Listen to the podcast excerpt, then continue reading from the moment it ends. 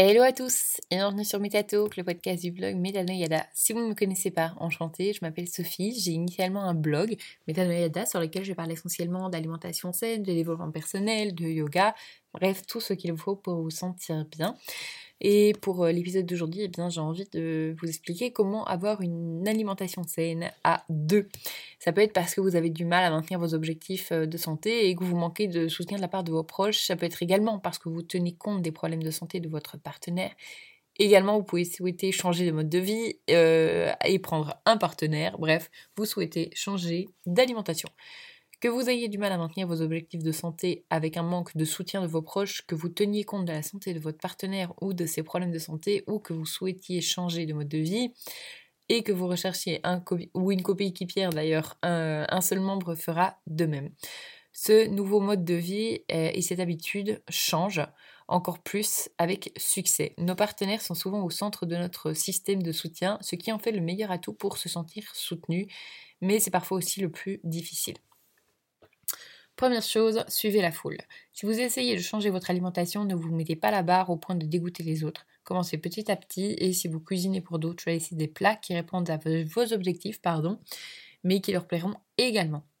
Deuxième chose, cachez les légumes. Loin d'être l'option préférée, essayez tout de même de pousser diaboliquement des légumes dans le plat préféré de votre partenaire. S'ils aiment les smoothies, profitez-en pour y insérer des fruits et légumes parfaits pour la santé. S'ils ont un plat préféré, augmentez la portion de légumes de ce plat, subtilement bien sûr. Bref, vous l'avez compris, soyez créatifs et ça en toute subtilité. Troisième chose, faites-le ensemble. Discutez de la planification des repas, posez un jour où vous allez cuisiner, organisez la liste des courses euh, et les passages au magasin, faites tout ça mais ensemble.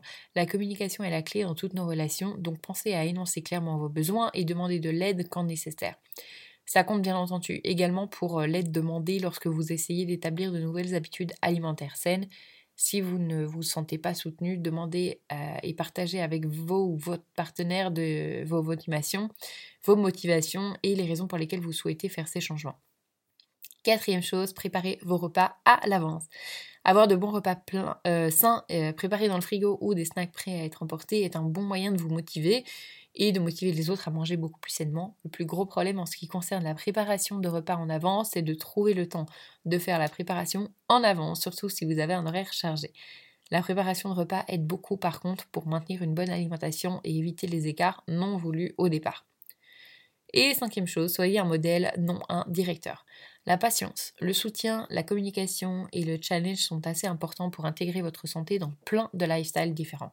Vous ne voulez pas harceler, vous préférez montrer le bon exemple et encourager les changements positifs au quotidien, et j'en suis certaine. Au lieu de mettre des objectifs, soyez simplement un modèle, montrez à quel point la routine et la discipline vous donneront de superbes résultats dans l'alimentation et vous feront sentir euh, incroyable.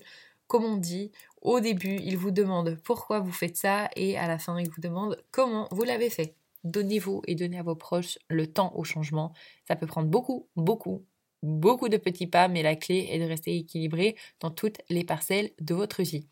Voilà, j'espère que ce court épisode vous aura plu. Si c'est le cas, bien sûr, comme d'habitude, n'hésitez pas à me le faire savoir en vous mettant un pouce en l'air, en vous abonnant, un commentaire. Et puis moi, je vous dis à bientôt pour un nouvel épisode. Salut